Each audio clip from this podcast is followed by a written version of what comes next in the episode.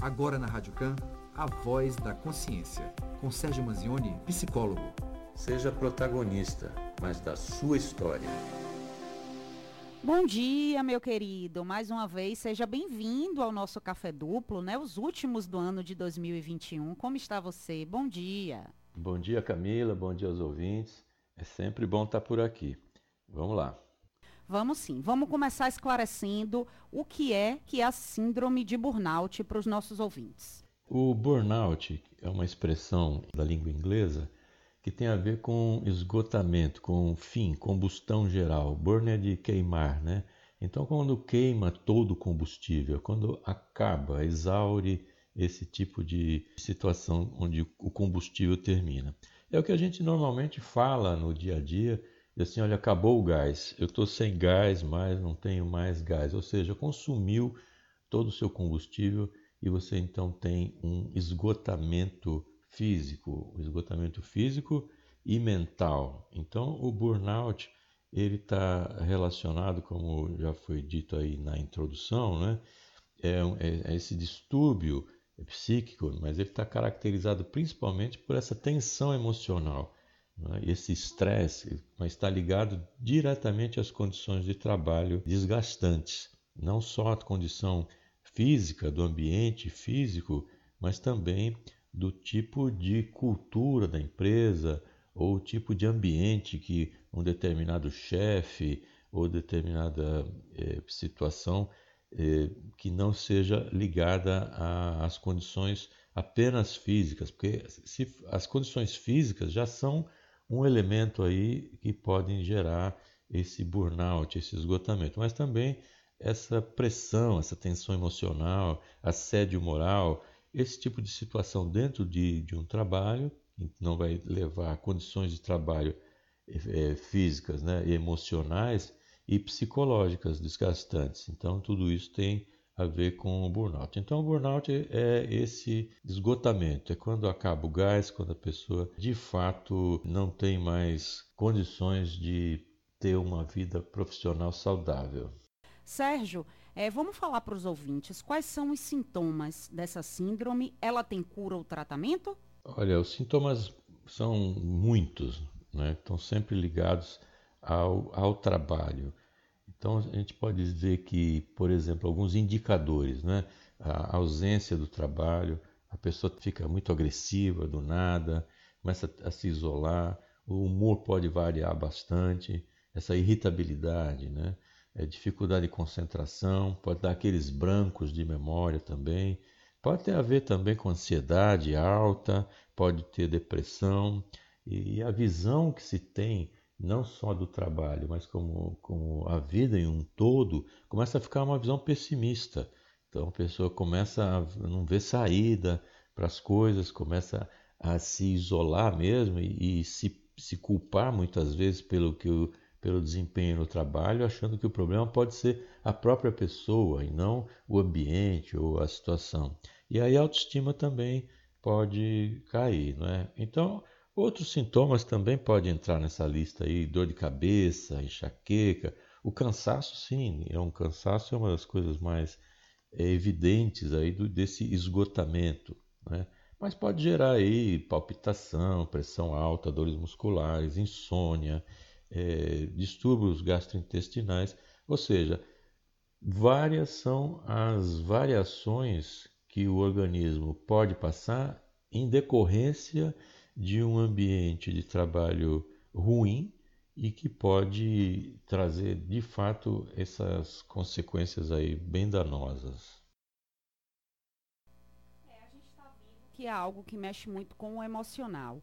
Essa síndrome né, de burnout, se ela não for tratada, ela pode evoluir para um quadro de depressão, Sérgio? Olha, é uma, uma fronteira muito próxima entre os quadros, porque a pessoa pode ter o esgotamento físico e não ter uma depressão, mas também pode ter a, a depressão. E pode ser o contrário, uma depressão que vem antes e que pode deixar a visão dessa pessoa já fragilizada e a própria depressão já é uma diminuição da energia da pessoa, da vontade. Então, Pode vir uma depressão antes e depois ela vai deixando, vamos dizer assim, o terreno fértil para poder vir o burnout, que aí vem uma coisa mais específica às condições de trabalho. Então, pode estar ligada à depressão ou não.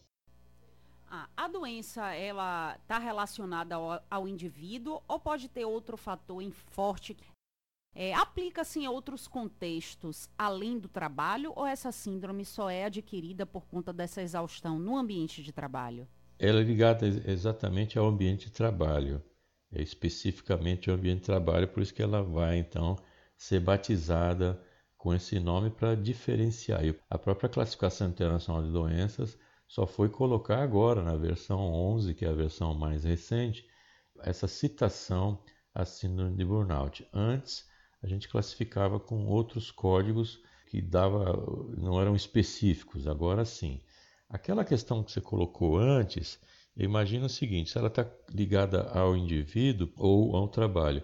Pode estar ligada ao indivíduo no sentido que ele pode ter uma predisposição à depressão, por exemplo, pode estar passando por situações que os deixam mais suscetível. Então pode estar ligado individualmente à pessoa mas também ao coletivo, vamos dizer assim, do ambiente de trabalho.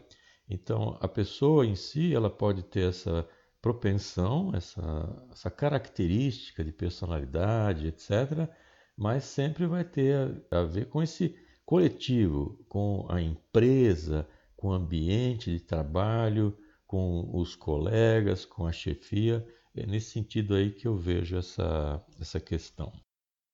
Sérgio, se a pessoa não se afastar do ambiente de trabalho para se tratar e continuar trabalhando, tem como minimizar, atenuar as questões relacionadas à síndrome e a pessoa permanecer trabalhando? Que mecanismos seriam esses? Olha, não é fácil, viu? Porque o processo já chegou num ponto em que trabalhar torna-se algo extremamente desgastante e por isso que vai acontecer muita ausência no trabalho. A pessoa começa a não ir mais, começa a acordar de manhã dizendo de novo eu tenho que ir para o trabalho, mas mais uma vez eu tenho que me arrastar até lá. Quer dizer, aquilo vai se tornando algo insuportável. Então, essa é uma questão difícil dentro do trabalho de lidar. O que a pessoa pode tentar fazer é ver o objetivo desse trabalho. O que é que a pessoa está fazendo ali dentro do ambiente de trabalho. Ela está ali pelo dinheiro? Não, estou ali para ganhar o dinheiro e fim. Bom, se esse é o seu objetivo, então tente suportar as outras coisas todas como, como vamos dizer assim, efeitos colaterais. Então você vai ali, naquele momento, trabalhar, faz aquilo que é esperado, faz as entregas solicitadas, mas encara que aquilo não é sua vida. O trabalho não é sua vida. A gente deve é trabalhar para viver e não viver para trabalhar, como se dizem. Né? Então, tem que olhar esse objetivo de uma forma clara. Então, estou ali para o desenvolvimento profissional. Então, estou naquele ambiente, naquele trabalho, porque eu estou fazendo aqui uma, um, um momento importante na minha carreira. Então, eu preciso suportar certas coisas para ir em frente. Eu digo suportar certas coisas dentro de um limite. Não estou falando aqui em suportar assédio moral, assédio sexual, ambientes de trabalho que são totalmente insalubres, sem equipamento de proteção individual, etc. Não estou dizendo isso, estou dizendo que a pessoa pode suportar certa tensão no trabalho, certa pressão em decorrência do próprio trabalho. Então é difícil trabalhar com a síndrome de burnout, quer dizer, é muito difícil estar no trabalho tendo síndrome de burnout. Então o ideal é mesmo se afastar, né? Ah, com certeza, é a melhor alternativa e é a mais indicada. E na hora do diagnóstico do burnout, é, o que a gente já faz logo é pedir o afastamento já do, do trabalho. É, esse tratamento ele costuma ser longo, curto, tem um período estabelecido ou varia de indivíduo a indivíduo? É importante dizer que existe um tratamento e que a pessoa pode sair dessa condição, por pior que ela esteja, desde que ela, naturalmente, vá procurar essa ajuda profissional. O tratamento ele, ele é mais ou menos igual para as pessoas, porque ele tem a ver com a utilização de medicamentos e também da psicoterapia. É um tratamento aí conjunto que tem que ser feito com o psiquiatra de um lado prescrevendo os medicamentos que são necessários para sair dessa situação, normalmente são antidepressivos, ansiolítico para ansiedade, e de outro lado tem o psicólogo que vai conduzir esse tratamento para que a pessoa possa se enxergar melhor no trabalho, começar a analisar aquelas situações todas que causam tanto estresse de uma forma diferenciada para ela poder seguir em frente. Então, o tratamento existe, pode ser razoavelmente curto, mas em média ele não é longo de anos, mas é a gente está falando em, em algo aí para debelar os sintomas principais, nós estamos falando no mínimo em um mês de tratamento medicamentoso, pelo menos um mês aí para as coisas melhorarem.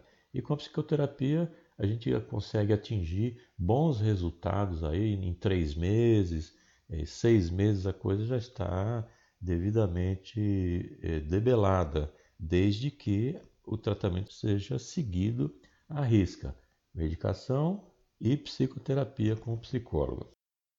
A sensação de inutilidade no trabalho, somada à irritabilidade e baixa estima, é, são sintomas, né? São questões relacionadas à doença? São sim, são exatamente o que a gente já estava comentando. Tem a ver sim com, com a doença e é preciso ficar atento a essas mudanças que a pessoa tem no seu humor.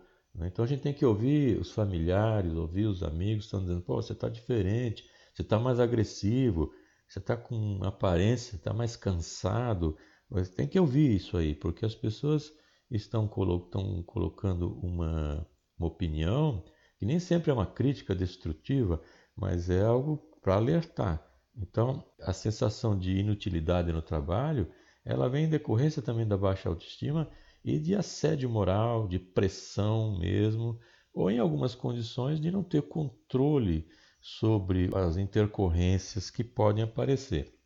Então, irritabilidade e baixa autoestima, como você perguntou, podem estar ligados ao burnout, assim como uma outra lista grande. Por isso que se confunde muitas vezes o diagnóstico, tem que ser feito um diagnóstico diferencial para que não haja essa confusão entre depressão, ansiedade, transtorno misto de ansiedade com depressão, burnout, por isso que precisa ser feito por um profissional, né? alguém que saiba o que está fazendo, para que, feito o diagnóstico correto, se possa encaminhar também o tratamento correto.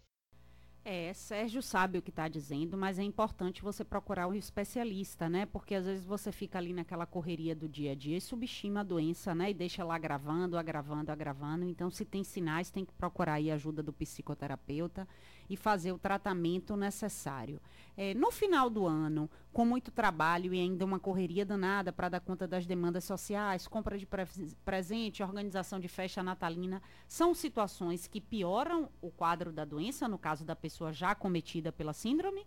É, o fato de você ser a pessoa que está correndo para comprar os presentes, isso aí é, pode alterar. Se a pessoa já tiver com a síndrome de burnout, essa pressão do final do ano pode realmente piorar isso. Mas a gente tem que ver também o outro lado, das pessoas que estão correndo para trabalhar nas lojas, que vendem os presentes, para poder prestar os serviços e a demanda toda que vem com o final do ano. E aí sim, essa correria, vamos dizer assim, para quem está atrás do balcão é muito grande. E a pressão também é grande, tem que bater metas, e tem que fechar o ano, tá, é o último mês, é o fechamento do ano fiscal, as pessoas correm aí para tentar é, minimizar os prejuízos que a gente vem tendo aí com recessão, com uma série de fatores. Então, essa pressão pode ser grande também no final do ano. Muita gente também está preocupada é, se vai estar empregado ou não, o que também pode ser outro ponto de peso para a pessoa. Então, está dentro do trabalho, a pessoa tem um esgotamento físico, emocional, burnout, mas também ela está com uma tensão ali dentro para saber se ela vai continuar empregada ou não. E quando sai, quando é desligada da empresa, também pode levar junto o burnout e ficar nesse estado aí que é muito ruim. Pois é. Nossa entrevista chegando ao final, são nove horas. Sérgio, quem pegou né, a entrevista no finalzinho ou deseja conversar um pouco mais sobre você, não apenas sobre essa síndrome, mas sobre outras questões emocionais, onde encontra o Sérgio Manzioni? Deixa eu fazer um adendo só aqui. Algumas profissões aí que são de maior risco tem a ver com policiais, pessoal que trabalha com bombeiro, jornalista, é, bancários, é pessoal que lida com situações de risco também estão relacionados. Para entrar em contato comigo é só procurar o meu site sergiomanzione.com.br Manzione é M-A-N-Z-I-O-N-E também tem um podcast, o Psicologia Cotidiana, que tem aí muitos temas, mais de 150 temas, para que podem ser úteis para quem está nos ouvindo ou para alguém que a pessoa conheça. Também no Instagram como arroba psicomanzione. Eu aguardo vocês para uma visita. Quero agradecer mais uma vez ao espaço sempre dado aqui. Muito obrigado. Um Feliz Natal para os nossos ouvintes e para todo o pessoal da rádio. E até a próxima semana.